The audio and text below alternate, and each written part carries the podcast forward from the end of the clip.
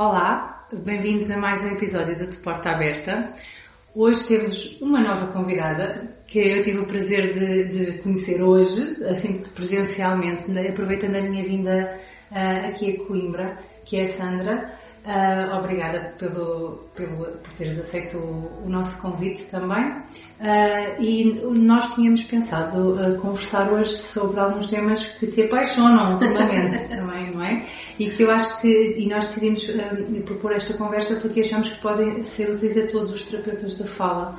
Um, e achamos que o projeto que tens vindo a desenvolver é um projeto um, que faz falta a todos e que é bastante interessante. E, e era disso que gostávamos de, de falar. Não sei se te queres só apresentar brevemente. Ok, vamos ver. Olá, eu sou Sandra, sou terapeuta da fala, como a Tânia disse, e uh, sou terapeuta da fala desde 98, sou formada em Alcoitão. Uh, e como todos os terapeutas da fala, penso eu, sou muito apaixonada pela minha profissão e quando abri o meu espaço fez-me sentido que eu fosse mais do que um lugar de tratamento e que passasse a ser também um lugar para terapeutas da fala. Uhum. Mas gostava também de agradecer, obviamente, o convite uh, para estar aqui contigo hoje, que eu tenho muita paixão pelo vosso programa também. E nós já conversámos muito hoje. pois foi. Uh, acho que vamos ficar aqui muito tempo a conversar. Bom, então, mas o tema que nós queremos uh, uh, partilhar com os, com os, nossos colegas também, eu acho que hoje o episódio é mais especificamente para terapeutas da fala também, mas eu gostava depois também de falar do outro projeto do Baby Sims, pode okay. ser interessante para, para, para os pais também.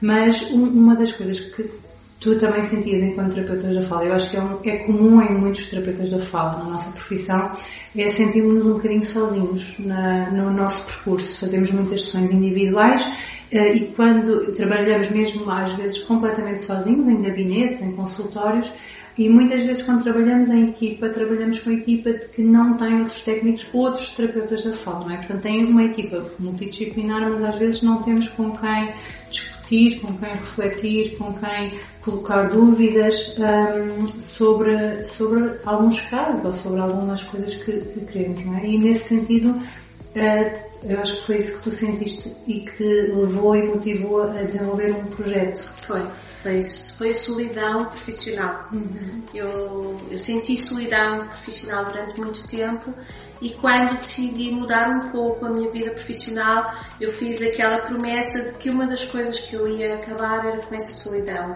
E então uh, consegui desenvolver esta ideia e transformar-lhe, dar-lhe uh, o nome de grupo de foco, porque achei que era o que fazia sentido, que era isso que queria uh, ser, na verdade, seria um grupo de foco. E em maio lancei o repto aos colegas, uh, disse que eram bem-vindos ao meu espaço, virei um grupo de foco, tentei delinear uh, alguns princípios para o seu funcionamento, queria funcionar num modelo de sociocracia, que não havia aqui um chefe ou alguém que iria até de certa forma beneficiar, portanto isto não foi uma coisa que desenvolvi para beneficiar a minha vertente clínica do, do projeto Uh, foi mesmo para aproximar-me de colegas e, e, e tenho sido muito feliz nesse sentido porque tive logo respostas. A nossa primeira reunião, que foi logo em maio, nós abrimos no dia 11 de maio, e a primeira reunião, acho que foi no dia 16 ou 18, tivemos logo cinco ou seis colegas. Uhum. Que eu acho Como que colegas aqui da zona vêm, como, como é que tem sido? Tânia, eu já tive uma colega ali do Porto de propósito a, a, ao grupo de foco. Portanto, podem vir, pode vir quem quiser, Sim. não é? Quem estiver disponível para fazer. Quem quiser vir, terapeutas da fala, já tive uma sessão com outros profissionais que não, não eram só terapeutas da fala, porque fazia sentido naquela sessão. Uhum. Eu já tive colegas, tive uma colega que me escreveu a dizer que ia estar, eh, estar no Algarve, ia estar eh, aqui na região naquela semana, se podia vir ao grupo de foco, veio. Uh, tenho uma colega que vem sempre da Figueira da Foz, àquela hora, não é? A que horas é que é? É às nove, o acolhimento é a partir das nove e às nove e meia estamos a começar os trabalhos pontualmente. Eu costumo, às onze horas, bater o, o gongo e dizer são 11 horas, podem ir embora, uh, só para que sejamos uh, disciplinados e as pessoas saibam que vão trabalhar no dia seguinte, costuma ser às quintas-feiras à noite. E, mas a verdade é que eu acabo sempre por sair daqui à meia-noite, uma da manhã. Mas os terapeutas já falam ficam caladinhos. Não, não, não, não, mas é muito gratificante. E há colegas, mas isto para dizer, essa colega vem a quase todas as reuniões é uma hora para cada um. Estava aqui a pensar, e os, cada sessão tem um tema que vocês tem. escolhem antecipadamente? Tem. Portanto, as primeiras foram, foi de acolhimento, abrir as portas e dizer, olha, eu tenho alguns projetos, tenho aqui uma lista de coisas que eu gostava de desenvolver com colegas e foi muito bonito porque eh, deixei as colegas falarem primeiro que expectativas é que trazem, eh, vieram cá colegas que eu não conhecia. Atenção, não eram só minhas, não eram terapeutas de fala, minhas amigas, eram pessoas que eu não conhecia. E eu estava a ouvi-las a falar e pensei assim, hum, são um pouco mais loucas do que eu. Porque traziam imensos objetivos e muito ambiciosos, mas já conseguimos cumprir com muitos. Portanto, as duas primeiras reuniões foram para delinear o nosso plano de atividades, por assim dizer. A partir daí foi tudo uh, muito organizado. Portanto, uh, o grupo de foco não cobra nada, não é? Os ganhos que nós temos entre nós é, é de enriquecimento profissional. Mas isto para dizer, da mesma forma que eu não cobro, os colegas que participam também não, não são pagos, não, não pagam cachê a ninguém, a quem vem apresentar casos ou ter sessões temáticas. o que é que eu posso dizer? Posso dizer que houve um, uma sessão de discussão de casos em que duas colegas que não se conheciam disseram que tinham algumas dúvidas uh, em casos que estavam a tratar aqui em Coimbra, na, na, região, uma delas não é na cidade, é fora, uh, mas é, é, na região, de esclerose lateral amiotrófica.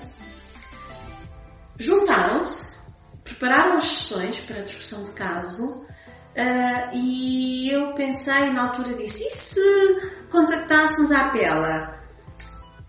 Escolhi, ah, vamos, vamos pensar.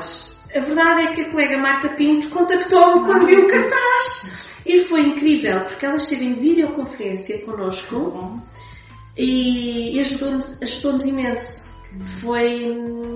Às vezes é comovente até, às vezes emociono eh, eh, com a capacidade de partilha, não é? Foi, porque foi uma discussão a nível científico uhum. incrível, Tânia, porque realmente evocaram-se estudos muito importantes para coisas que às vezes uh, estamos a fazer e que já não estão absolutamente preconizadas. Pois, era, era um, para onde eu queria também conduzir um bocadinho a nossa uhum. conversa.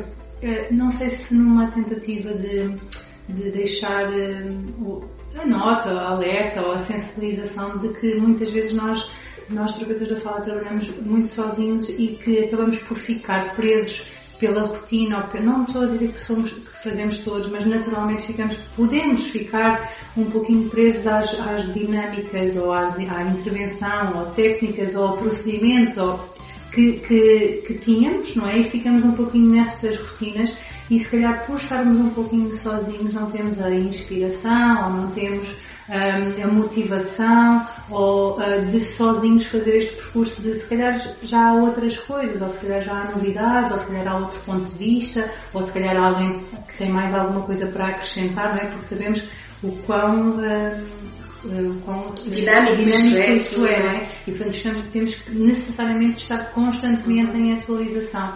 E essa atualização, claro que podemos ir a formações e pagar, mas nem sempre temos essa disponibilidade nem de tempo, nem financeira, e eu uh, acho que este projeto é, é, muito importante exatamente por isto, porque não envolve uma disponibilidade uh, financeira também e há uh, esta possibilidade de deixa-me ver o que é que os colegas estão a fazer, deixa-me esclarecer dúvidas, deixa-me deixa investigar. É ótimo saber que há também outras pessoas que estão a desenvolver ou que estão a partilhar o seu conhecimento também com quem está reunido, mas mas eu, eu acho que, que às vezes precisamos assim, eh, e acho bastante generoso haver assim um espaço que possa possibilitar qualquer pessoa também de, de procurar e de sair assim da zona de conforto, diria, é. não é? Fica, temos tendência, ou podemos ter tendência a ficar, não é? Disseste muitas coisas. Uh, há eh, esse, esse, sair do lugar para onde basta virarmos, não é? Fazer uma voltinha, não tem que ser 180 graus, mas tem permitido isso, realmente. Uh,